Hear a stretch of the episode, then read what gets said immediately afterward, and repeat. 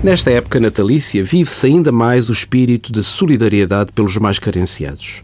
Em sede de IVA, há um benefício que passa muitas vezes despercebido às empresas. Estão isentas de IVA as ofertas de bens, por exemplo, alimentos, roupas, entre outros, para posterior distribuição a pessoas carenciadas, efetuadas ao Estado, a instituições particulares de solidariedade social, a organizações não governamentais, sem fins lucrativos, bem como transmissões de livros a título gratuito efetuadas aos departamentos governamentais nas áreas da cultura e da educação, a instituições de caráter cultural e educativo, a centros educativos de reinserção social e ainda a estabelecimentos prisionais.